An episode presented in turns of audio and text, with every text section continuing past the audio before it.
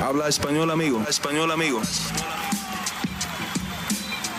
Damas y caballeros, están escuchando Hablemos MMA con Danny Segura.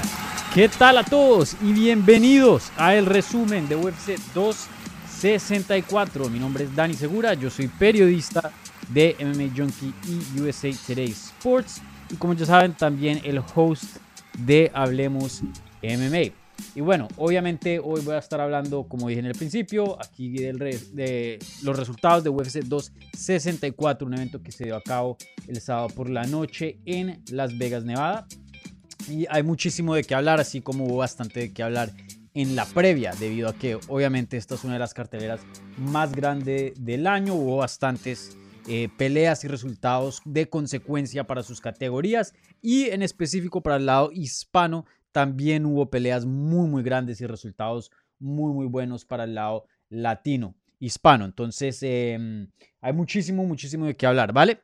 Eh, les recuerdo, por favor, si no se han suscrito al canal de YouTube, suscríbanse que eh, aquí les estoy trayendo contenido muy bacano, eh, entrevistas con los mejores peleadores de habla hispana hoy día, análisis de eventos, previa y después también, ¿no? De todo. Y mientras siga creciendo este canal, más cosas voy a hacer y más bacano se va a poner todo esto. Así que por favor suscríbanse, prendan la campanita ahí para que les notifiquen cada vez que salga en vivo y lo más importante, por favor, por favor, cuéntenle a sus amigos sobre este canal y este show para que podamos seguir creciendo, ¿vale? Em, ¿Qué más? A los de podcast, siempre les recuerdo, déjenme un review en podcast, también vayan a YouTube y suscríbanse para poder tener eh, eh, toda esta misma programación en video y también el componente en vivo.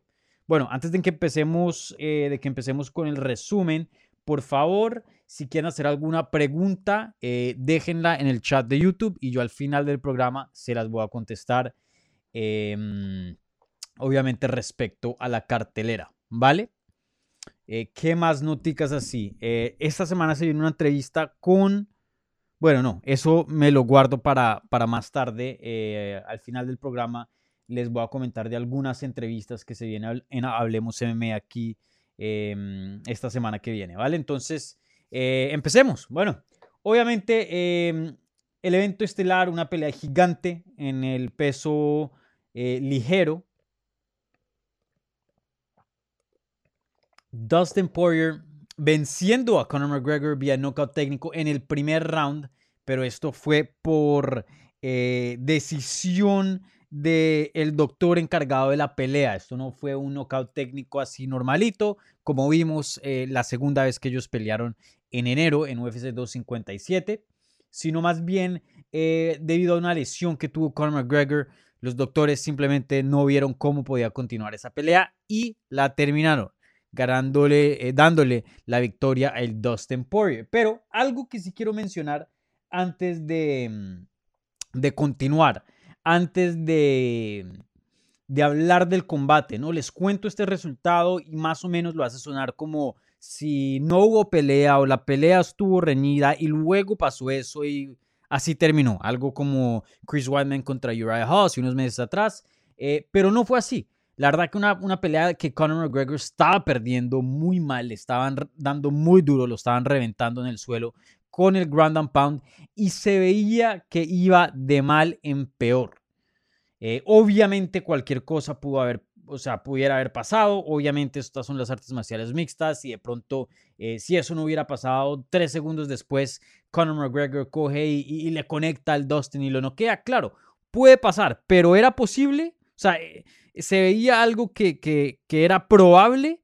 Yo creo que no. Pienso que claramente eh, ahí estábamos viendo a dónde iba a ir la pelea y creo que iba a terminar otra vez en favor a Dustin Poirier seguro, sino en ese mismo primer round, en el segundo o tercer round. Pero no creo que íbamos a ver esos rounds de campeonato, el cuarto y el quinto.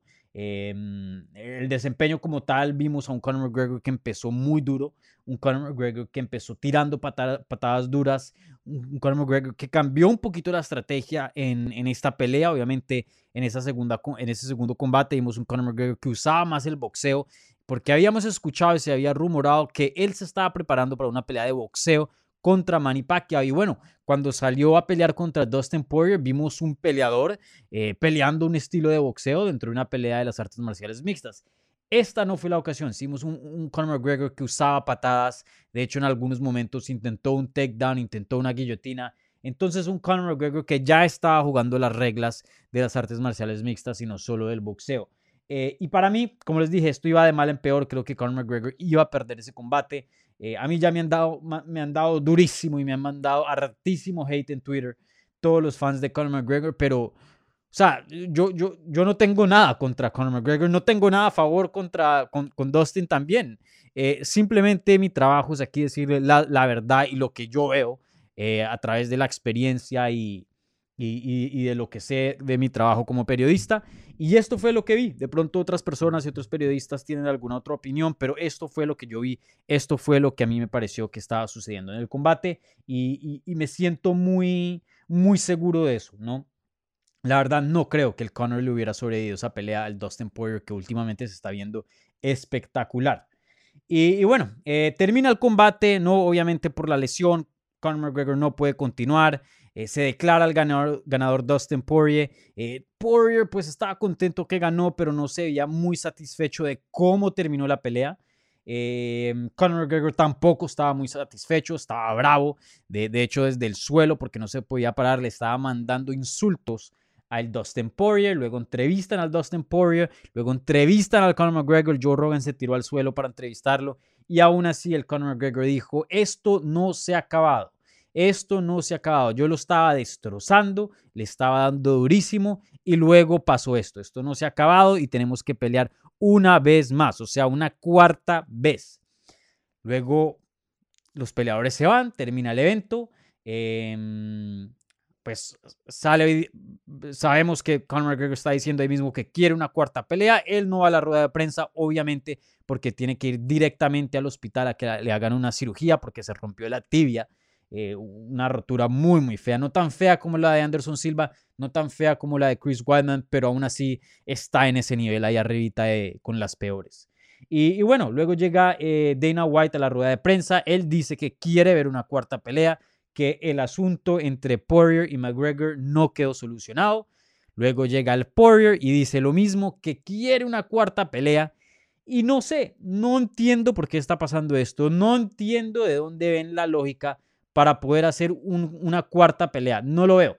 No lo veo. Creo que eh, la primera pelea fue hace tanto tiempo que ya esos peleadores que antes eran, no, o sea, no son los mismos no se puede comparar. Y la versión actual que vimos entre a principios de este año y esta ahorita en julio, vimos a un Dustin Poirier que es mucho mejor que Conor McGregor. Un Dustin Poirier que le puede aguantar los mejores golpes a Conor McGregor. Un Dustin Poirier que tiene un mejor striking que Conor McGregor, un mejor aguante, un mejor cardio, un juego más versátil y más completo. De ahí yo no sé cómo alguien puede decir otra cosa, no sé cómo alguien puede armar un argumento eh, para, para decir que de pronto, que hay una duda, que de pronto Conor McGregor sí es mejor que Dustin Poirier. Claro, porque hay peleas muy reñidas. Les pongo el ejemplo de en diciembre. Brandon Moreno pelea contra Davison Figueredo. Una pelea que quedó en un empate, una pelea que quedó en un resultado inconcluso, obviamente muy diferente a este, pero de todas maneras inconcluso. Y uno todavía se sigue preguntando después de la pelea, ¿quién será el mejor peleador? ¿Davison o Moreno? ¿No?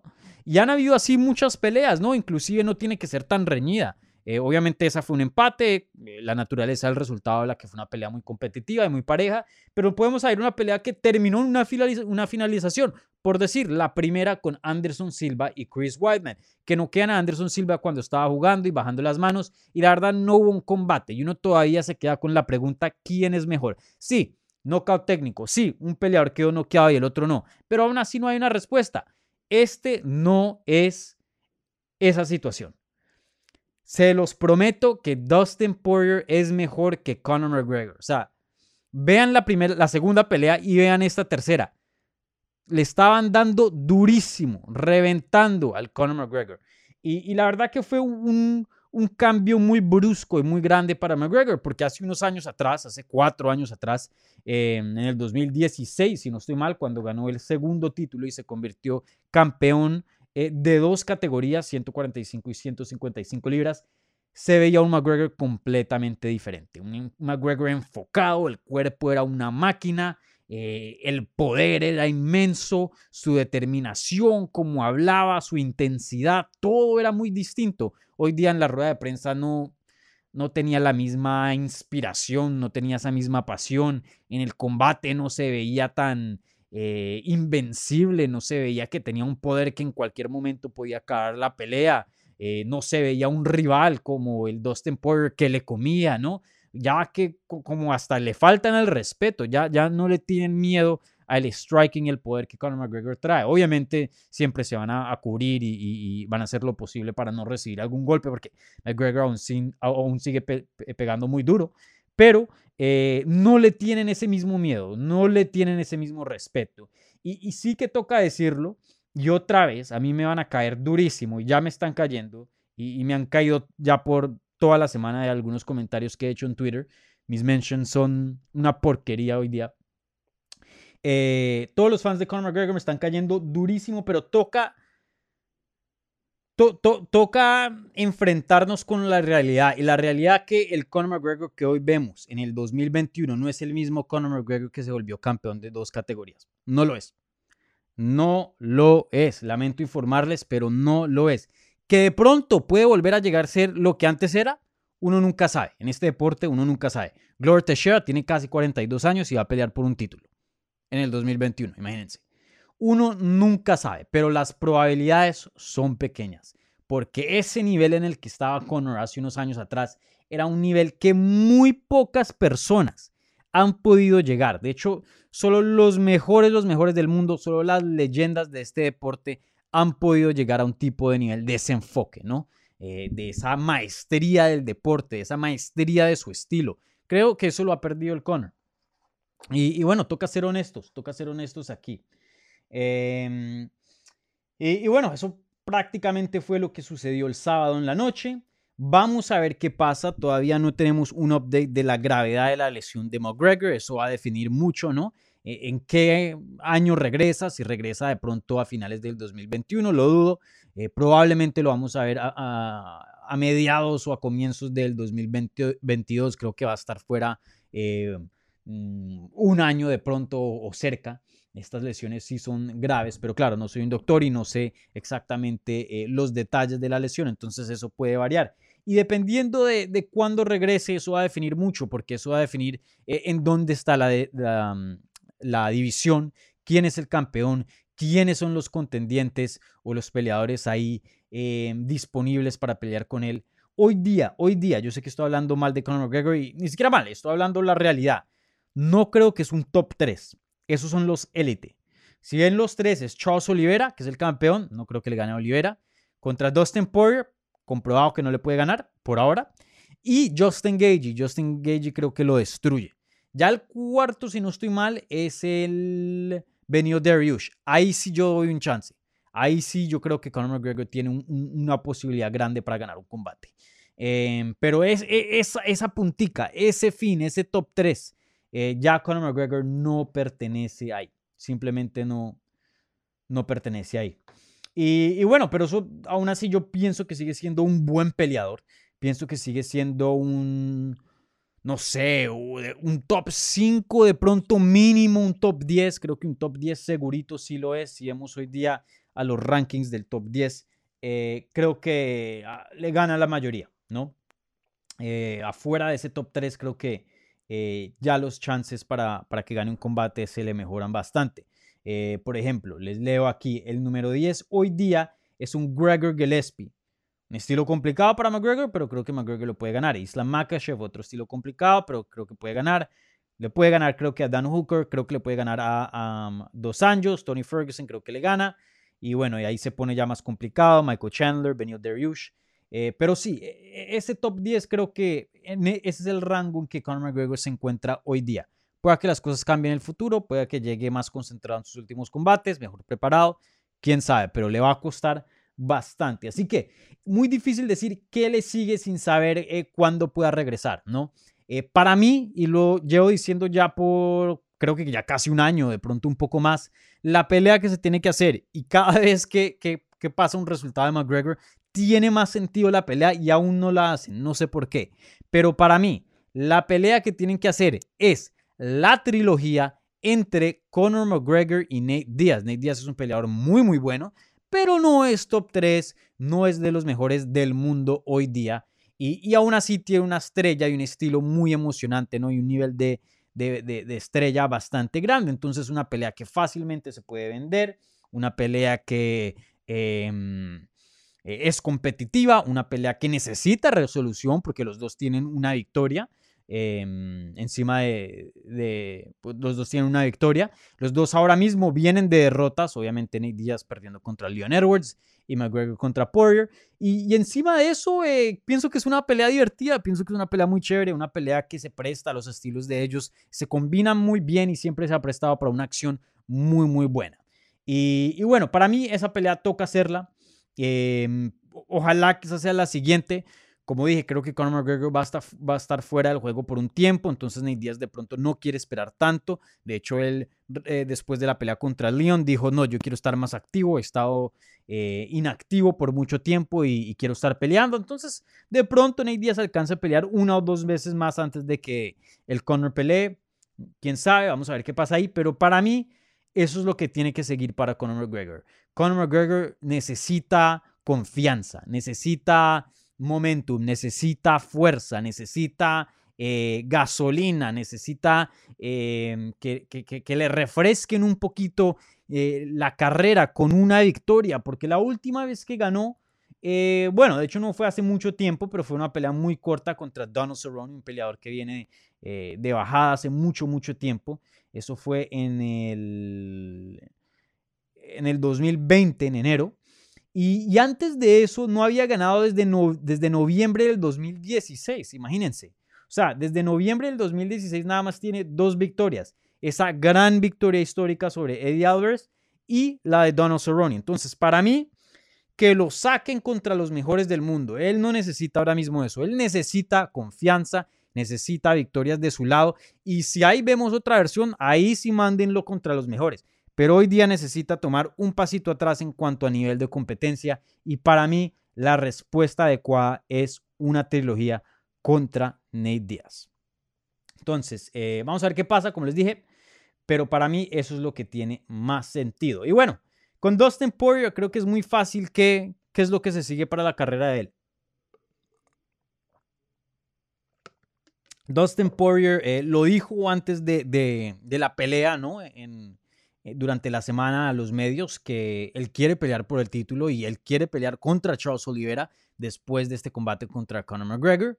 Y el Charles Oliveira mismo dijo que también quería el ganador de entre esos dos y él estuvo presente en Las Vegas en el T-Mobile Arena el sábado y vio exactamente lo que pasó. Y el mismo presidente de UFC, Dana White, dijo, Dustin Poirier va a pelear por el título para su siguiente combate. Entonces, eh, obviamente no hay nada pactado. No hay nada firmado, pero creo que es muy, muy obvio y muy claro decir que el Dustin Poirier va a ser el siguiente retador al título. Y esta era la pelea que originalmente yo quería para em, la pelea por el cinturón vacante, ¿no?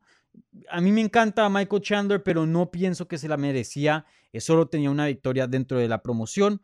Eh, para mí la pelea que tenían que hacer era Dustin Poirier contra Charles Oliveira. Entonces, de pronto no la tuvimos en UFC 263, fue esa. Eh, 2, perdón, 262. Pero bueno, la vamos a tener probablemente a finales de este año. Eh, aún así se va a dar. Y yo creo que esos dos son los mejores 155 libras hoy día en el mundo. Y, mm, y vamos a ver quién es el mejor. Para mí, Charles Oliveira es un peleador excelente, súper, súper subestimado. Eh, pienso que tiene buen chance de ganarle al Dustin Poirier. Y mm, aunque claro, yo me iría con Dustin Poirier en una pelea con, con Oliveira, pero pienso que tiene un buen chance, mejor que un, que Conor McGregor. Y, bueno, yo creo que ahí vamos a ver quién es el mejor del mundo. Una pelea excelente. Eh, no sé exactamente fecha, pero probablemente creo que lo vamos a ver eh, para finales de este año, por más tardar a principios del 2022. Bueno, ahora hablemos rápidamente del evento coestelar luego de dos resultados muy importantes para el lado hispano y luego ya hablamos, eh, bueno, les contesto sus preguntas, así que les recuerdo otra vez, si quieren hablar de algún combate en específico o tienen alguna pregunta sobre cualquier pelea o, cualquier cosa que notaron de esta cartelera, por favor déjenla en el live chat de YouTube y yo se las voy a contestar ahorita en unos momentos, ¿vale? Bueno, entonces hablemos del evento coestelar. Gilbert Burns en las 170 libras eh, regresa después de haber perdido una pelea por el título de las 170 libras contra el campeón actual Kamaru Usman. Regresa con una victoria muy, muy dominante, ganándole a Steven Thompson vía decisión unánime 29-28, 29-28 y 29-28 en las tres carteleras de los jueces. Eh, ¿Qué se puede decir de Burns? Probablemente diría yo que una de las peleas más inteligentes que él ha tenido en su carrera contra probablemente el rival más complicado que ha tenido en su carrera Ojo, digo complicado, no el mejor. El mejor ha sido Kamaru Usman. Eh, pero por estilos, Steven Thompson eh, probablemente va a ser para muchos el contrincante más complicado que van a, pelear porque tiene un estilo muy, muy raro, muy distinto y hay muy pocos peleadores en el mundo que pueden tener ese mismo nivel y asimilar el estilo para un campamento, para un entrenamiento. Entonces la verdad que sí toca rebuscar muchísimo para prepararse eh, para una pelea contra Steven Wonderboy Thompson. Y, eso es lo que le cuesta a muchos peleadores. Yo pienso que hay muchos peleadores que son mejores que Steven Wonderboy Thompson, pero les cuesta descifrarlo, les cuesta armar una estrategia y por eso pierden. Eh, pero en este caso vimos un Gilbert Burns que se preparó muy bien. Eh, él tiene un striking muy bueno y tiene un poder bien grande. Y eso fue lo que hemos visto más que nada en sus últimos combates. De hecho, me atrevería a decir que eso fue lo que ocasionó la derrota contra Usman. Se enamoró un poquito de, su striking, ¿no? Em, pero lo que él siempre ha tenido, que es muy, muy bueno, y, de pronto en, tiempos recientes no lo ha usado mucho, su lucha es su jiu-jitsu, y para esta pelea sí lo trajo, ¿no? Estudió muy bien a, a, Thompson, estuvo bien paciente, se cuidó mucho de que lo conectaran, y cuando tenía la oportunidad de derribar, derribada y no iba por sumisión. Él mismo lo dijo, yo no quería ir por ninguna sumisión, porque va y me hacen una reversa, va y se para otra vez, va y pierdo posición. No, yo lo que voy es a controlar y si puedo hacer daño más allá, lo hago. Y eso fue lo que exactamente hizo. Y, bueno, para mí ganó el primer round, segurísimo. El segundo sí estuvo bien reñido, yo se lo di a Thompson, creo que eh, estuvo bien parejo, pero aún así me pareció que Thompson tuvo el mejor striking. Y el tercero, obviamente, Burns pues fue bien parejo en, eh, de pie y en, el, y en el suelo, pues ahí fue cuando vimos a Burns eh, tomar ventaja, ¿no? Con sus takedowns. Así que un excelente desempeño, creo que em, aún con esta victoria que fue muy buena, creo que sigue una posición complicada. ¿Por qué? Porque perdió muy feo contra el campeón y hay una fila muy larga en las 170 libras eh, para el título. Entonces, no creo que le den una pelea por campeonato em, en el futuro reciente no, no, simplemente no lo veo. Pienso que le va a costar, yo creo que dos victorias más y muy buenas victorias mínimo para que lo puedan volver a ver como un retador al título, ¿no?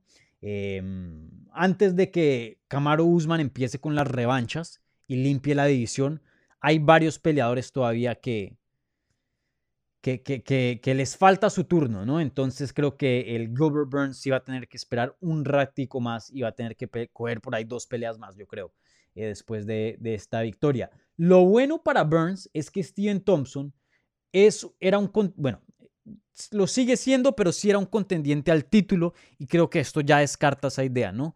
Eh, Steven Thompson con una derrota creo que le va a tomar bastante tiempo, si es que lo tiene ya con 38 años de edad, eh, volver a, montar una racha que, que merite una pelea de título. Entonces, por lo menos ahí tachó un nombre en la lista de, contendientes top. Em, ¿Qué más? A mí me gustaría verlo contra, no sé, hay varios nombres. Eh, el Leon Edwards sería una, buena pelea, ahí tacharíamos un otro contendiente, porque alguno tiene que perder, obviamente, y creo que em, se, se, alinearía ahí el ganador, yo creo que para una pelea de título. Él mismo dijo que quería pelear contra Nate Díaz, pero no me gusta esa pelea para nada. Pienso que Burns le pasa por encima. Eh, también mencionó a Jorge Masvidal, me parece esa interesante, aunque no me encanta, pero, pero Masvidal sigue siendo top y, y, bueno, creo que sería un buen combate, pero no, no sé, no es mi favorita. Para mí, Leon Edwards contra Gilbert Burns, esa pelea es la que me llama la atención más. Pero eh, vamos a ver, porque lo que hay en las 170 libras son opciones. También no me molestaría si, si sacaran un poquito a Burns de los rankings y peleara ya con más abajito del top 5, como un tipo eh, Michael Chiesa, un tipo Neil Magny, un tipo Belal Muhammad, sería buena pelea también. Em, esas me interesarían también, me interesarían. Y bueno, ¿qué puedo decir del el perdedor en este caso, Steven Thompson? Creo que ya más o menos lo dije con un comentario que dije. 38 eh, años de edad, una derrota, 2 y 2 en sus últimos cuatro combates. Mm, yo lo dije, lo dije en la previa y, pienso que esta era su oportunidad, ¿no? Su último intento a conseguir una pelea de, campeonato y creo que la perdió en este caso. Eh, como digo, siempre uno nunca sabe en este deporte. Glover Teixeira tiene 42 años y va a pelear por un título, pero obviamente las probabilidades son mucho más pequeñas, mucho, mucho más pequeñas. Eh, creo que esto sí le, perjudicó bastante a la carrera de, Thompson y a sus aspiraciones para poder pelear por un título en algún punto eh, en el futuro. Creo que va a tener que cambiar y remontar una racha de 3, 4, 5 victorias consecutivas para poder eh, recibir una pelea de título. Y como lo dije, con 38 años de edad, ya cuántos años compitiendo en este deporte, desde el 2010, más de una década. Em, creo que, eh, eh, creo que le vienen de pronto una que otra pelea emocionante, buenos combates, de pronto eventos coestelar, ¿no? En alguna cartelera, hasta de pronto evento estelar en algún Fight Night. Pero una pelea por título, lo veo, lo veo duro para el Wonderboy Thompson, pero uno nunca sabe. Bueno, em, y con eso concluye el resumen del evento estelar y coestelar de la cartelera. Ahora, rápidamente les quiero mencionar dos resultados eh, en el lado hispano, en esa misma cartelera principal. Irene Aldana, la mexicana, consigue una victoria por nocaut técnico en el primer round contra Yana Kunivskaya y, esta semana, todo este evento fue casi que perfecto para Aldana. Creo que eh, el único problema aquí es que falló el peso el viernes. Llegó con 3.5 libras de más para una pelea de 136 libras. Recuerden que eh, peleas no campeonato, ¿no? que no son de, de, campeonato, les dan una libra de más. Entonces pueden llegar a 136. Y Aldana llegó en 139.5. Entonces, eh, obviamente eso nunca se ve bien, eh, pero esta es la primera vez que ella no da peso en su carrera de UFC. Ya estaba peleando en UFC por, eh, creo que ya más de cinco años, desde el 2016, si no estoy mal. Entonces tienen que tener eso en cuenta, ¿no? No es una peleadora que a cada rato está em, fallando peso. también tenemos que tener en cuenta que ya ha estado en, una circunstancia muy similar, pero al otro lado ha tenido peleas donde dos veces dos contrincantes eh, le fallan el peso y tiene que pelear con alguien más pesado. Entonces, eh, tengan eso en cuenta. Pero si apartamos eso, si ponemos eso a un lado, eh, qué desempeño de Irene Aldana, súper dominante, una Yana Kuniskaya em, enfocada, agresiva y aún así Irene Aldana le defendió todos los derribes.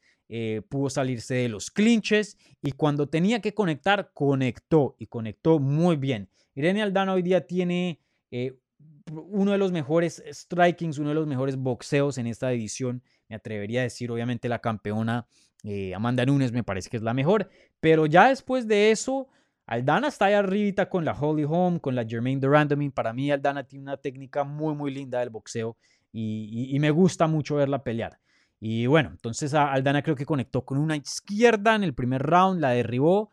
Eh, yo pensé que la iba a dejar que se parara otra vez, obviamente teniendo en cuenta que eh, el striking es donde Aldana eh, tiene sus mejores desempeños, pero tiene bastante confianza, ha trabajado mucho, mucho con Diego López, que es excelente en el Jiu-Jitsu, entonces no tuvo eh, problemas eh, en ir al suelo con Yana Kuniskaya, que tiene buenas sumisiones, y trabajar su ground and pound, y eso fue lo que eh, terminó la pelea, ¿no? El ground and pound muy, muy pesado de Aldana. Entonces, muy buena victoria, vamos a ver qué le sigue. para mí, quiero verla un poquito más antes de que pelee contra Amanda Nunes. Creo que esa pelea, si sigue ganando, viene porque viene, porque es una de las pocas top que eh, no ha peleado contra Nunes y creo que por su estilo puede presentar peleas un poquito más, más reñidas, más emocionantes que las otras peleas que hemos visto en el pasado de Amanda Nunes. Eh, entonces, no sé, de pronto eh, creo que se viene una pelea muy grande a finales de este mes entre Aspen Ladd que creo que es la número 3, y ¿con quién pelea? Macy Chazon, que ganó The Ultimate Fighter en 145 libras hace unos años atrás. Entonces, para mí, que pelee contra la ganadora de esas dos y que de ahí se defina quién va a pelear por el título después de que Amanda Nunes defienda su cinturón contra Juliana Peña, la venezolana. Para mí, eh, esa es la pelea. Bueno, eh, y otra pelea para el lado hispano, muy, muy buena. Esta sí que me dejó boquiabierto. Em, en las 145 libras, en las preliminares. Resulta que el español georgiano, georgiano, así se dice, ¿cierto? Eh, Ilia Topuria consigue un knockout en el primer round sobre el jiu Ryan Hall. Y qué desempeño, señores. Pero muy, muy bueno. Yo, yo lo había dicho y muchas personas me, me habían comentado, no, usted le está comiendo a, al Topuria por la entrevista y, de pronto ahí, no sé, ahí le, creyó un poco y se dejó influenciar. Y yo también vi algunos comentarios en la entrevista que tenemos aquí en el canal de, de Hablemos MMA con Ilia, que muchos decían, hey, está muy creído y cuídese porque le van a quitar la pierna. Y en el lado de inglés, en Twitter, muchas personas respondían a la historia que, que escribí de Ilia en inglés y me decían, no, le van a arrancar la pierna y, tiene mucha confianza para estar peleando contra alguien como el calibre de, Ryan Hall y eso y lo otro. Pero la verdad que Ilya dijo exactamente lo que iba a hacer. La verdad que impresionante. No lo respetó. O sea, sí, sí, sí tuvo su respeto en cuanto a, una buena estrategia y, peleó inteligentemente, pero, pero él no tenía problemas de irse al suelo con, con Hoy. En varias ocasiones lo intentó y, y castigó a, al Ryan Hall. Y, bueno, eso fue lo que vimos. Em, Ryan Hall obviamente siempre buscando las piernas con sus botes para poder encajar lo que es un heel hook. Eh, lo intentó varias veces, pero no tuvo, no tuvo mucho éxito. Y en una de esas eh, intentó hacerlo. Ilia Topuria lo siguió al suelo. Eh, lo castigó con ground and pound y, y, se encontró ahí un puño bien duro que lo noqueó y ganó Ilia en el primer round. Ilia sigue invicto en su carrera como profesional con 11 victorias y tiene ahora 3 victorias dentro de UFC. Para mí, Ilia necesita pelear con alguien dentro de los rankings. Lo había dicho en la previa. Eh, Alex Caceres me parece una pelea muy buena para Ilia. Creo que está en el número 15 hoy día. Entonces tiene algo de sentido. Eh, si no, de pronto un poquitico más arribita, no sé, un Bryce Mitchell, un Dan también sería buena. No me gustaría verlo con el top 5 ahora. Yo sé que él pidió por una pelea con Kelvin Cater en Twitter, pero Cater está en el top 5. Para mí eso es no apresurarse mucho porque creo que Ilya está listo para ese tipo de rival, pero hay otros que vienen, ¿no? Que están en el número 8, 10, 9, 14, 15, etcétera. Otros en los rankings que vienen en buenas rachas también han hecho su trabajo y, simplemente están unos pasos más eh, arriba de, de, Ilia, obviamente porque llevan más tiempo en la promoción y han, hecho más trabajo, entonces ellos se merecen oportunidades más, más altas, ¿no? Pero aún así eh, creo que Ilia con este tipo de finalización, con este tipo de victoria, con el calibre eh, que es Ryan Hall, se merece un oponente rankeado. Creo que eso sí no se lo pueden negar y, ojalá que se lo den porque Ilia un, un peleador excelente y, y por lo menos, por lo menos, se los aseguro, él va a pelear por un título, por lo menos. Y de pronto lo va a llegar a ganar. Vamos a ver cómo sigue evolucionando, pero por lo menos lo vamos a ver en una posición a Ilia peleando por un título. Eso sí, téngalo seguro. Un martillo ese man eh, muy, muy, muy bueno y, muy versátil. Un poder increíble y, una confianza sólida, sólida. Excelente, excelente desempeño y, felicidades a Ilia por eh, tremenda pelea. Voy a ver si lo contacto y, nos ponemos de acuerdo para otra, otra entrevista aquí en Hablemos MMA y, y hablar de esa victoria y, y qué le sigue, igualmente con eh, Irene Aldana. Bueno, eh, eso es todo lo que les tengo que comentar acerca de UFC 264. ahora esta es la oportunidad que ustedes tienen para hacerme a mí preguntas acerca de esta cartelera. Puede ser eh, ya de peleas que he hablado o de otros combates que de pronto no he tocado. Así que si quieren hacer preguntas, por favor, déjenlas en el live chat aquí en YouTube y yo se las voy a contestar ya en unos segunditos, ¿vale?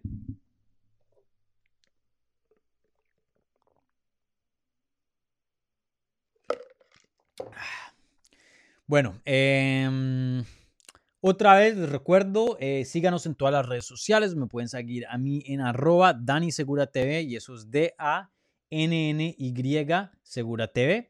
Eso es en Twitter, Instagram y Facebook y también pueden seguir a las redes de Hablemos MMA en arroba Hablemos MMA. Vale, aquí tengo mi camiseta clásica de Italia que ganó los euros hoy día ganándole a Inglaterra, gracias a Dios. Esos de Inglaterra estaban bien canzones con lo de It's coming home, it's coming home. Así que yo le estaba yendo a, Italia en, este, en esta ocasión. Bueno, y felicidades a Colombia y a Argentina por ganar la Copa América y Colombia llegó de, terceras.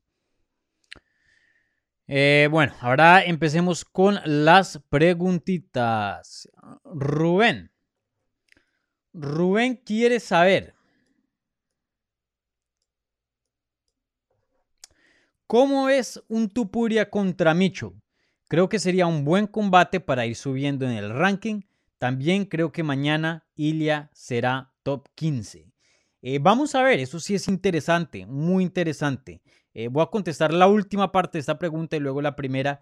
Eh, lo había hablado en la previa, creo que una victoria cualquiera no le hubiera servido a Ilia para llegar al, top 15 de la división, teniendo en cuenta que pues apenas tiene tres peleas dentro de la categoría y encima de eso que es una división muy muy poblada con mucho mucho talento, así que es difícil eh, ganarse un puestico ahí en las 145 libras. Pero yo había dicho, hay una, excepción. Si llegara a ganar Ilia por primer round, knockout, así violento, y le pasa por encima a Ryan Hall y tiene un desempeño excelente, de pronto sí lo llegan a poner en el top 15 y eso fue exactamente lo que vimos. Eh, Ilia ya cumplió con su parte, hizo lo que tenía que hacer. Creo que eh, un desempeño más dominante que ese no puede existir eh, contra Ryan Hall. Y bueno, a ver dónde piensan que, que él debe estar en, la división. De pronto sí lo ponen en, el top 15.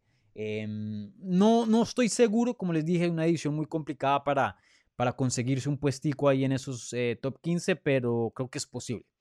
Creo que es posible y ya está de pronto, sí, hasta de pronto sí pasa. Y bueno, la primera parte de esta pregunta, ¿cómo ves a Topuria contra Micho?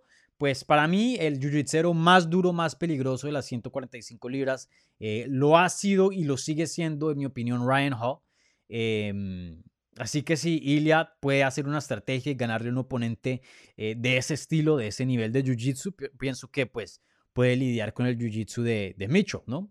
Eh, Micho tiene un poquito más de herramientas, creo que tiene un striking mucho mejor que el de, el de Ryan Hall, también tiene una lucha un poquito mejor, o sea, puede ocasionar derribes, Hall no, no te va a derribar. Em, entonces en eso la pelea cambia, pero aún así eh, creo que lo más complicado, lo más difícil que es las sumisiones, y le comprobó no tener problema con eso. Entonces eh, no creo que tenga problema con Micho, aunque ese Micho es, eh, tiene bastantes truquitos y, es un peleador con bastante experiencia en este punto de su carrera. Así que puede pintar a ser un muy buen combate, pero yo, me, yo favorezco y me iría con Tupuria en una pelea con Micho. Eh, esa puede ser una siguiente pelea para él. Esa me gusta. Y Micho creo que está en el número 12. Entonces también sería un buen paso para, para el Topuria. Buena pregunta, Rubén. Muy buena pregunta. Otra vez, Rubén. ¿Crees que Irene tiene alguna, alguna, algún chance contra Nunes? Tiene mucho poder y un gran striking.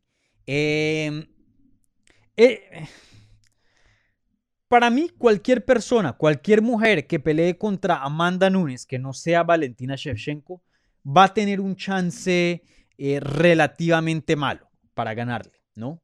Eh, no estoy hablando de Irene en específico, cualquier peleadora. ¿Por qué? Porque Nunes es así de buena.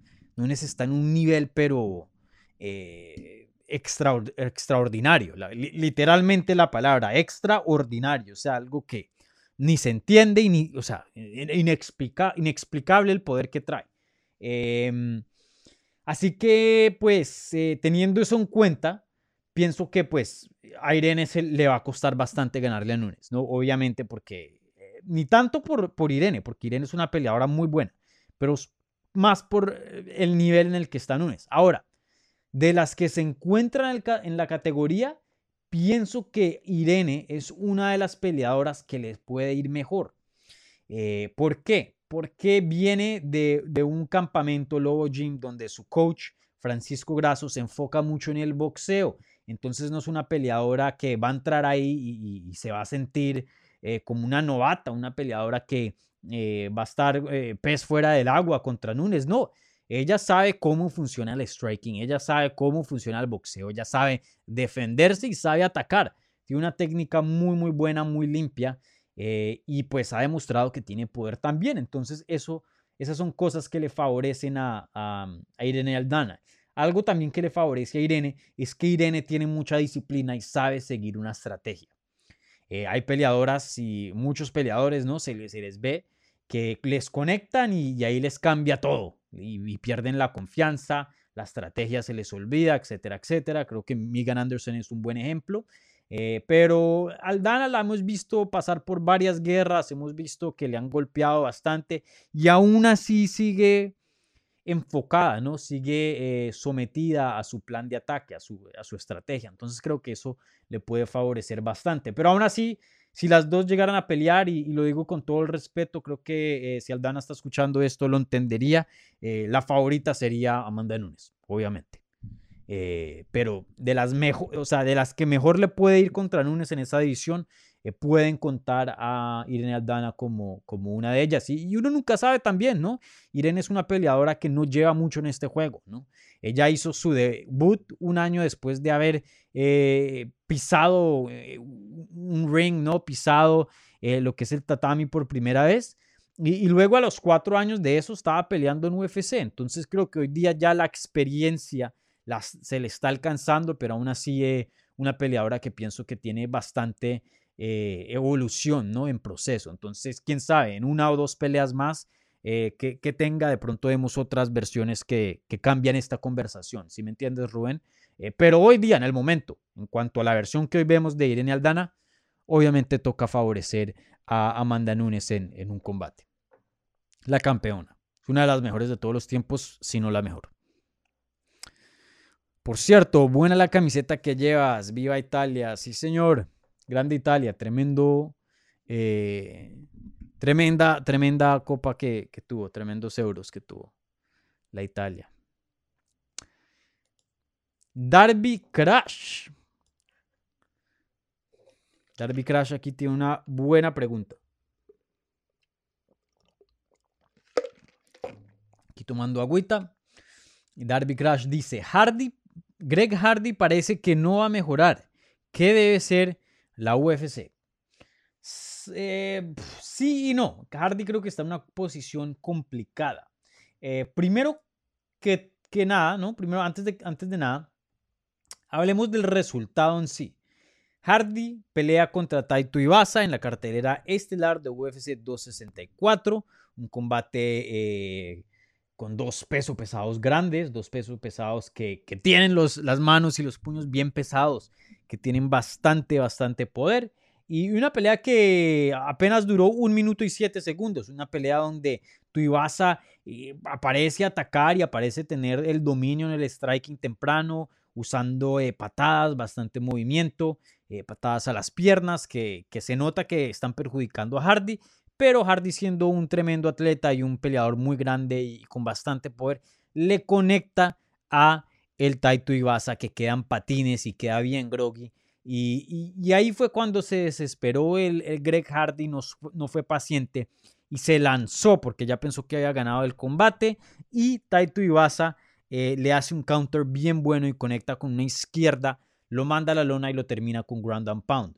Em, esta es la segunda derrota consecutiva que Hardy ha tenido en su carrera.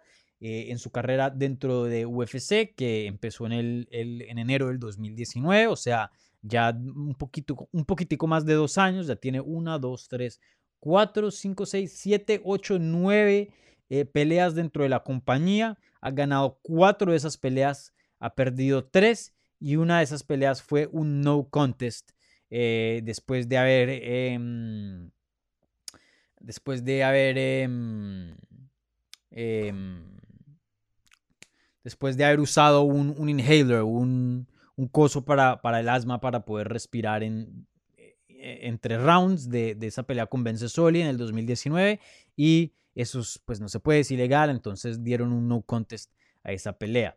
Eh, pero sí, eh, Darby Crush tiene una excelente pregunta. Cuando UFC trajo a Greg Hardy, eh, primero que todo lo mandaron para el Contender Series, ahí fue cuando hizo su, su debut con la promoción, luego lo mandaron para otra promoción y como que lo sazonaron un poquito y le dieron un tris de experiencia antes de meterlo a UFC y luego le dieron combates favorables como para eh, agrandarlo y darle espacio para que crezca como peleador, eh, intentando, ¿no? Eh, UFC volviendo al Hardy como una estrella en, desarrollo. Pero desde ese entonces Hardy pues ha, tenido muy buenos desempeños, ha tenido tres finalizaciones dentro de UFC, que no es nada, ¿no? Em, pero pues también ha tenido otros combates ya cuando se topa con, con peleadores ranqueados y peleadores de, de más donde no, mm, simplemente no les da la talla. Y, bueno, no es un peleador joven, ¿no? No es un peleador que, em, que es jovencito, ¿no? Él tiene... Mm, ¿Ya cuántos años de edad tiene el Greg Hardy?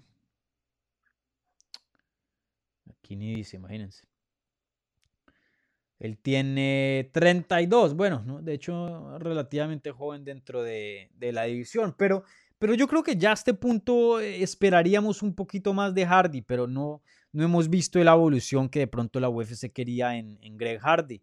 Eh, la verdad que tengo preguntas en cuanto a, a, su potencial, ¿no? No creo que es lo que UFC se esperaba. Creo que va a seguir mejorando, creo que va a mejorar, pero no creo que va a llegar a ser campeón o un top 5 o un elite en esa edición. La verdad que creo que le faltan cosas que simplemente hay gente que aprende y hay gente que no. ¿no? No todo el mundo puede ser Messi, no todo el mundo puede ser top, ¿no?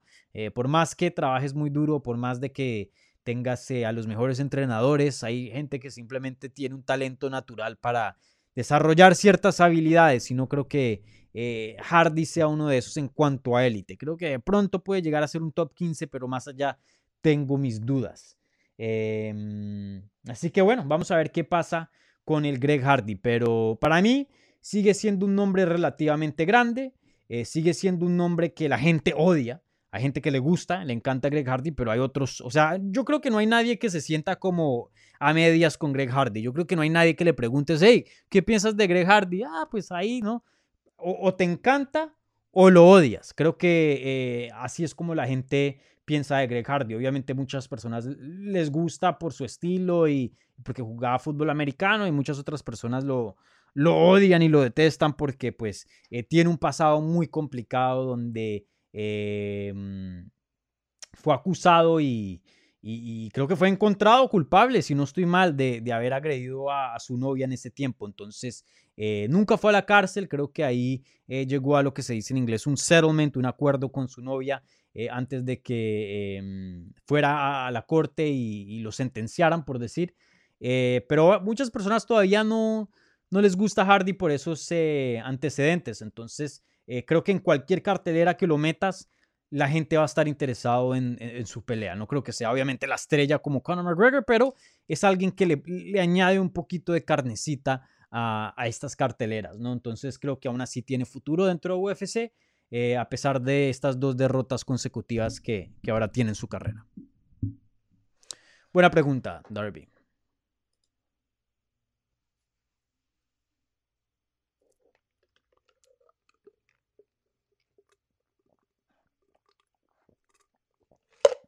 Ay, se me acabó el agua, mi gente.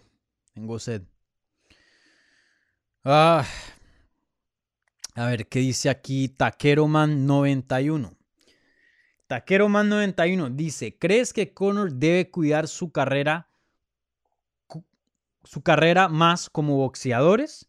Sería buena que Conor regresaría con otros tipos, con otros tres tipos de menor cualidad como alguien en el top 15. O sea, lo que Taquero Man pregunta es que si em, Conor debería un poquito tratar su carrera como muchos boxeadores y, bajarle un nivel a, la calidad de oponentes eh, que pueda tener en el futuro. Y la respuesta es 100%. De hecho, eso fue lo que él debió haber continuado haber hecho, de haber hecho después de su victoria con Donald Cerrone. Ese, ese era el tipo de peleas que él necesitaba tener. No solo una, pero varias para poder eh, acostumbrarse otra vez a lo que es estar eh, en campamentos em, consecutivos, para poder eh, descifrar lo que hoy día se requiere para poder competir con los élites en el top. Porque la última vez que él estuvo en el top top fue en el 2016, imagínense, y desde ese entonces la división las artes marciales mixtas, el juego en sí ha cambiado bastante. Hay muchas técnicas que han implementado, otras técnicas que ya no usan y, simplemente eh, eh, el juego ha cambiado y McGregor no ha hecho los ajustes necesarios para acoplarse a lo que hoy día trae las artes marciales mixtas en el nivel élite. Entonces, ¿qué es lo que necesita un peleador? En este caso creo que el boxeo lo hace muy bien. Eh, es lo que se llama un tune-up fight, ¿no? Una pelea como de, de preparación, ¿no? Una pelea como de, mm, de calentamiento, ¿no? Entonces, em, sí, un Donald Cerrone, luego que peleara contra, en ese entonces, un Paul Felder que ya se retiró, eh, no sé, de pronto un Nate Díaz otra vez, la trilogía, y luego suma una victoria, dos victorias, tres victorias, y ahí crece la confianza, ahí crece lo que es el, mercadeo, el highlight, ¿no? La, mm, la, marca de Conor McGregor. Pero esto de pelear con los top, top, top y pierda y pierda y pierda y no, y hasta que no saque una victoria no voy a parar, le va a destruir la, la carrera. Y, no creo que como, como un, un, draw, como se diría en inglés, no creo que como alguien que venda tiquetes, pero sí la imagen, sí la, yo creo que si llega a pasar varias de estas y sobre todo que se está volviendo un mal perdedor porque no quiere admitir que le dieron una paliza en esa pelea contra Poirier y dijo totalmente lo opuesto, que él estaba destruyendo a Dustin Poirier. Para mí se va a volver como un Adrian Broner, un ex campeón, un ex élite, que pelea contra los élites hoy día, pierde y arma mil excusas y dice, no, yo, yo no perdí. Los jueces están mal, me pasó tal cosa, me pasó lo otro, yo gané y se vuelve un mal perdedor. Y hoy día Adrian Broner lo ven como un payaso, pero mucha gente se le olvida lo grande que fue eh, cuando sí estuvo en el top, lo bueno que fue en algún punto de su carrera. Y creo que todavía no es muy tarde para que Conor McGregor cambie eso, pero si sigue así, creo que la gente lo va a parar de ver como esa persona que llegó a ser campeón de dos divisiones a la misma vez, como esa persona que desbarató a Eddie Alvarez, como esa persona que eh, prácticamente hacía lo imposible, ¿no? Y lo van a ver como un mal perdedor, lo van a ver como un peleador que no tiene lo suficiente para ganarle a los top. Entonces, para mí, para mí, y aquí es cuando el ego tienen que ponerlo a un lado y los managers de Conor McGregor tienen que ser muy inteligentes y ayudarlo. No, no, no decirle sí, Conor, lo que quieras, hacemos lo que tú quieras. No, no, no, momentico. Usted necesita una victoria, usted necesita poder otra vez, usted necesita eh, eh, gasolina, venga y otra vez prendemos el carro, ¿no? Eh, pelee contra Nick Díaz, vaya y consiga una victoria por allá, vaya consiga una victoria por acá, cotícese otra vez, ¿no? Suba otra vez lo que es el, eh, su acción, su valor dentro de la compañía. Y ahí sí, ya cuando volvamos a crear esa magia, vamos otra vez por los top. Pero hoy día creo que está manejando muy mal su carrera respecto a eso. Em, para mí no, debió haber peleado contra Dustin Poirier y debió haber tomado otro tipo de combates después de esa victoria contra Donald Cerrone. Pero bueno, cada quien en lo suyo, ¿no? Pero sí, Taquero Man debería tratar su carrera un poquito más como si fuera un boxeador en ese sentido. Taquero Man, otra pregunta. ¿Crees que está viejo Wonderboy o Burns tenía buena estrategia? Bueno, de que está viejo, está viejo, eso sí no se puede negar. 38 años de edad para un eh, peso welter es viejo. Pero aún así pienso que con 38 años de edad probablemente esta es la mejor versión de Wonderboy Thompson. Em, o sea, la versión que vi contra Vicente Luque y Jeff Neal fue eh, la mejor que he visto de, de, Wonderboy Thompson en su carrera. Y hoy día contra Burns, Burns simplemente, eh, como lo dices tú en tu pregunta, tuvo una muy buena estrategia y no dejó que Wonderboy pues hiciera su juego. Pero hoy día Wonderboy sigue siendo un muy muy buen peleador. Simplemente que Burns pues eh, está en otro nivel, ¿no? Y, se preparó muy bien. ¿Sabemos por qué Aldana no hizo peso? Sí. Ella explicó que tuvo su, su ciclo menstrual y pues eso pues muy complicado para las mujeres, les cambia el cuerpo un poco y, no la dejó sudar más y seguir cortando peso. Eso fue lo que, lo que ella dijo. Síganme en Twitter, mi gente, porque es, todas estas noticias yo las publiqué en vivo cuando estaban pasando eh, el viernes durante el pesaje. Así que síganme en Twitter para mantenerse al tanto de, todas las noticias, especialmente de, del lado hispano, ¿vale? Otra vez está Keroman con una muy buena pregunta. ¿Crees que Taito Ibasa ya está listo para estar en el top 15 del peso completo? Eh, sí, tres victorias consecutivas, un peleador que se ve muy disciplinado. Creo que él siempre ha tenido eh, las facultades para competir con el top 15, simplemente era muy loco, muy carro loco, como se diría en Colombia, muy indisciplinado. Eh, a veces eh, tomaba riesgos innecesarios, no se cuidaba mucho, ¿no?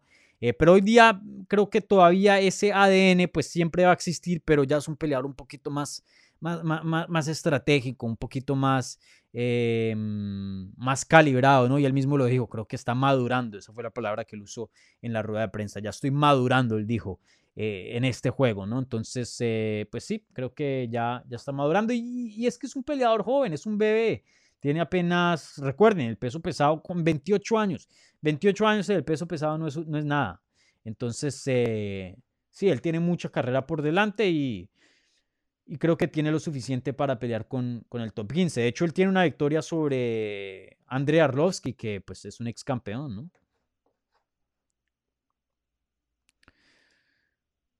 Darby Crash, Poirier versus Oliveira. ¿Quién gana? Una pelea muy reñida. Yo le voy a Poirier, pero no me subestimen a, Oliveira. Eh, yo, era uno de los pocos que pensaba que iba a ganar a, Michael Chandler y, lo hizo. Y, desde hace un tiempo les llevo diciendo eh, que pues es uno de los mejores. Álvaro, se cortó. ¿Seguro?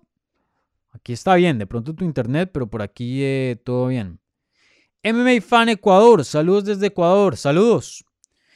Eh, MMA Fan Ecuador quiere saber, ¿crees que O'Malley pudo acabar con Mutiño O'Malley no quiso acabarlo? No, de que O'Malley lo quería acabar, lo quería acabar, simplemente que no pudo. O'Malley tiene varias cosas buenas. Tiene volumen, tiene, em, tiene precisión, tiene velocidad, pero lo que no tiene es poder. Ahora, no estoy diciendo que sea un peleador débil, pero él no es conocido como un John Lineker que te sienta con un puño. No es un peleador como eh, el Cody Garbrandt, que, bueno, el Cody no sería el mejor ejemplo. Em, un José Aldo que te puede sentar con un puño, no. Él es más de precisión, más de volumen, más de, más de velocidad, ¿no? Entonces, eh, no me sorprende que, no pudo sacar a Mutiño. Eh, también estuve bien sorprendido, la verdad, con Mutiño porque no sabía nada de él. Obviamente era su primera pelea dentro de UFC y mostró bastante corazón. Tiene una quijada excelente y, es un peleador muy, muy duro. Muy duro, un rival muy duro. Eh, lo que sí veo es que no es un rival muy inteligente en cuanto, en cuanto a su IQ de pelea.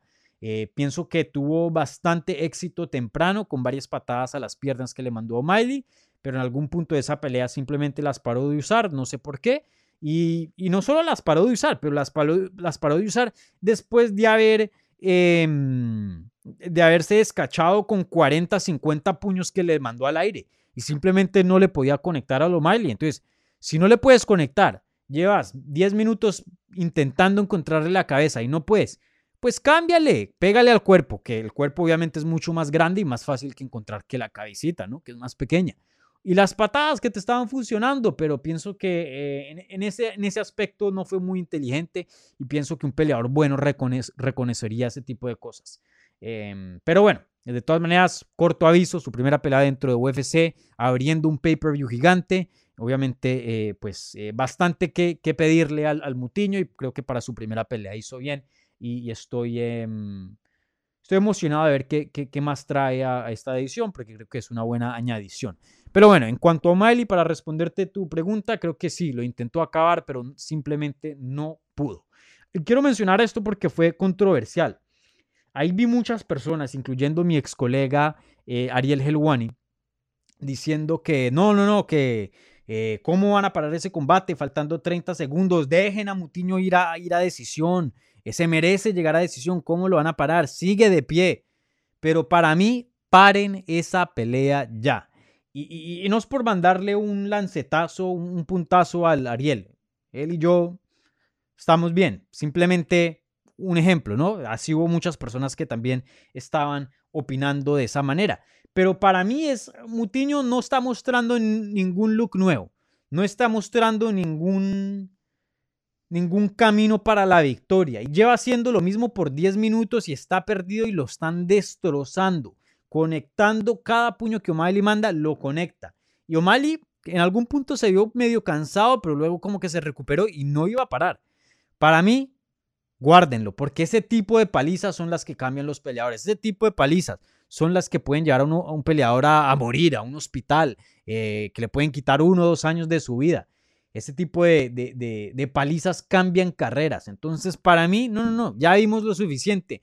Y Mutiño, qué pena pero no mostraste nada nuevo. No, no estabas mostrando cosas que, ok, no, es que está intentando diferentes cosas para ganar la pelea y de pronto por aquí sí le sirve. Mire, empezó a luchar, de pronto por aquí puede conseguir algo. No, lleva haciendo lo mismo y no le está funcionando. Ya, O'Malley ganó, paren la pelea. Punto. No entiendo cómo la gente no, no, no, entiende eso. Y creo que el boxeo es un peleador, un, un, un, deporte que sí entiende mucho eso. ¿Por qué? Porque llevan mucho tiempo el boxeo lleva cientos de años y creo que mucha gente se ha, muerto, mucha gente ha tenido em, eh, graves consecuencias de, salud por, combates que van muy largo. Entonces, el boxeo, apenas una pelea para de ser competitiva y el peleador no está mostrando diferentes herramientas o, no sé que está buscando diferentes maneras para ganar el combate, la paran. Apenas para ser competitivo, la paran. Y eso quiero ver más dentro de UFC, dentro de las artes marciales mixtas.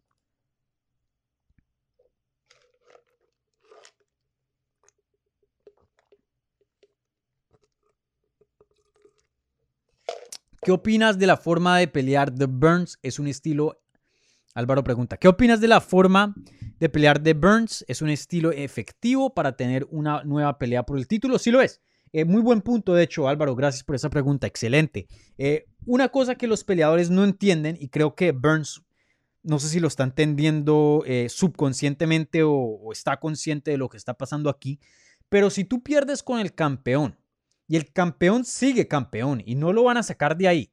Y tienes que armar, porque recuerden, estas peleas que se hacen, el matchmaking, es escalar los rankings, pelea con este estilo, con este otro estilo, pelea con un oponente duro de nivel, pelea con uno más bajo. Todo eso, todo lo que pasa fuera de peleas de campeonato, véanlo más como como un caso, véanlo más como los en vez de tiene 10 peleas consecutivas, se merece una pelea de título, no. Véanlo como armar un caso, véanlo como armar un argumento para, para, para, para persuadir y hacer un caso a, llegar a pelear por el título. Véanlo así. Entonces, si tú pierdes contra el campeón, feo, y el campeón sigue en la cima, y tienes que armar un nuevo caso, un nuevo argumento para que te den otra pelea por el título, no puedes estar haciendo lo mismo. Claro, no estoy diciendo que Steven Wonderboy Thompson, que este striker, ahora empiece a ser jiu-jitsu. No, pero tienes que mostrar arruguitas, cositas nuevas, compartimientos nuevos, eh, herramientas nuevas, herramientas más afiladas, más avanzadas. Tienes que mostrar versiones diferentes de tu juego para poder hacer un buen argumento, porque si sigues mostrando lo mismo, simplemente va a ser muy difícil conseguir otra pelea de título. Y ahora, como lo dije, recientemente, llegando a la pelea contra Usman, lo que veíamos de Burns eran las manos. Uy, las manos están muy buenas. Trabajando con, eh, con Henry Hooft, excelente. Uy, muy bueno. El poder, mm, está noqueando personas. Miren cómo finaliza a, a Demian Maya. Pero si ahora se enfoca un poquito más en el jiu-jitsu, ahora podemos pensar, bueno, ¿y qué tal que, que le mande un shot a, al campeón. ¿Qué tal que lo derribe? ¿Ahí qué pasa? Entonces ya empieza a ser otro tipo de argumento. Buena pregunta, Álvaro.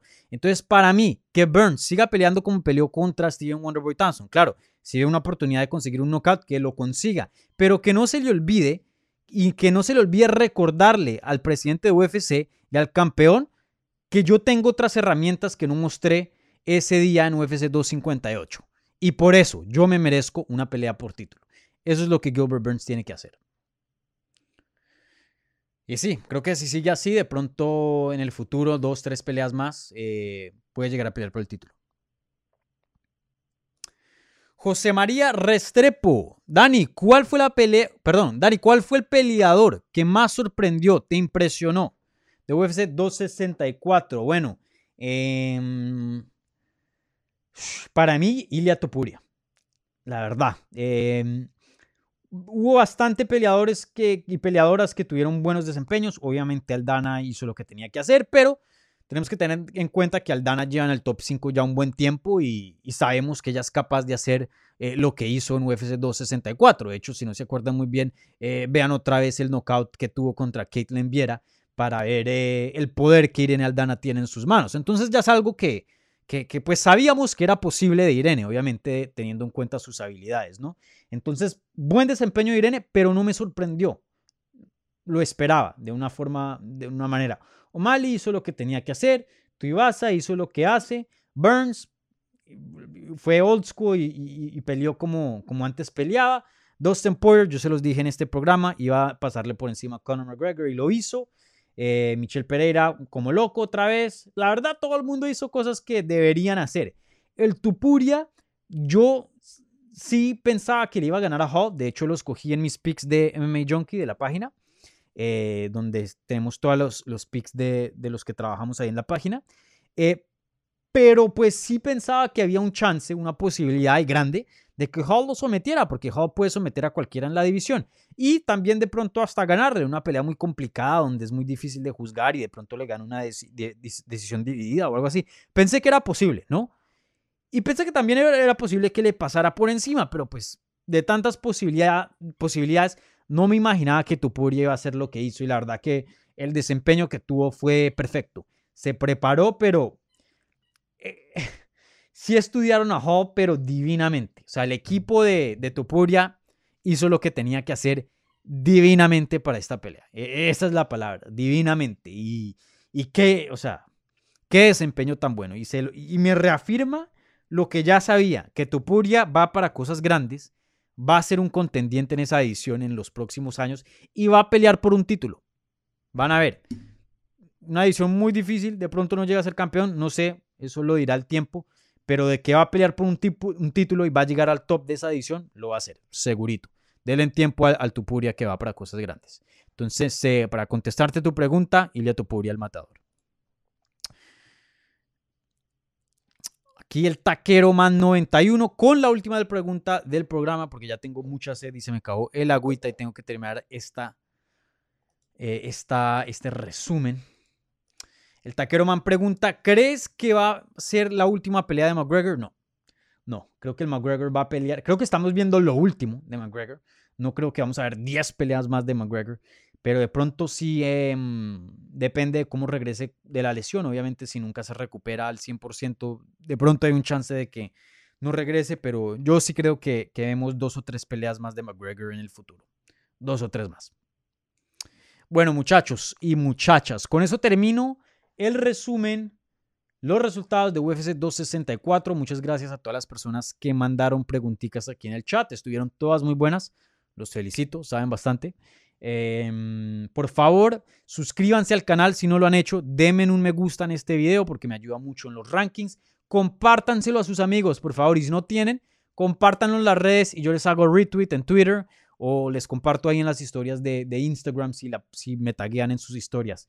Eh, para pues seguir creciendo esto, que más personas conozcan el programa y pues eh, funciona, ¿no? De consecuencia, entre más crezca, más cosas voy a hacer y más eh, tiempo y, más recursos le puedo eh, enfocar a, a, este, a este canal y, y, este programa y este proyecto aquí en Hablemos MMA, ¿vale? Así que, por favor, muchas gracias por el apoyo. Eh, les recuerdo a los que están escuchando esto en podcast, vayan y se suscriban al canal de YouTube. Y a los que están escuchando YouTube, por favor, suscríbanse en podcast para tener toda la programa, programación de Hablemos MMA en audio, obviamente mucho más portátil, en el carro, en el gym, lo que sea. Pueden estar escuchando eh, de Hablemos MMA, de las entrevistas y, y todo el análisis en podcast. Y estamos en todos lados. Apple Podcast, Teacher, Spotify, Google Play, de todo. Entonces, eh, búsquenos ahí en Hablemos MMA y en Apple Podcast, déjenos un review, por favor, que eso nos ayuda bastante, bastante, bastante. No se los olvide, síganos en todas las redes, en arroba Hablemos MMA, Twitter, Instagram y Facebook. A mí en arroba Dani Segura TV. Y bueno, eh, por último, les dije que les tenía unas noticias en cuanto a programación. Se viene una entrevista con Álvaro Herrera. Él peleó en el, en el The Ultimate Fighter Latinoamérica, el primero, el original, si no estoy malo, en el segundo. En el primero fue, si no estoy mal. Eh, y bueno, él ahora está entrenando en Lobo Gym y, tuve la oportunidad de hablar con él cuando estaba en Guadalajara para darnos un update de su carrera y, de mucho más. Entonces se viene una entrevista con Álvaro Herrera, el mexicano, y también con el coach de Brandon Moreno, Raúl Arbizu. Estuve hablando con él acerca de pues, la victoria de, Brandon Monero, de Moreno, que le sigue, eh, de la estrategia contra Davidson Figueiredo y mucho más. Una entrevista muy buena, mi primera vez hablando con Raúl, así que eh, estén atentos a, esa entrevista, ¿vale? Y, por ahí tengo otras cositas planeadas, así que estén atentos a a quien hablemos MMA. Bueno, no se les olvide, prendan ahí la campanita y que ven aquí al ladito, ¿dónde es? Aquí para que les notifique cuando salga en vivo. Y bueno, ya muchachos, eso es todo lo que les tengo que decir. Así que muchísimas gracias y nos hablamos pronto. Chao.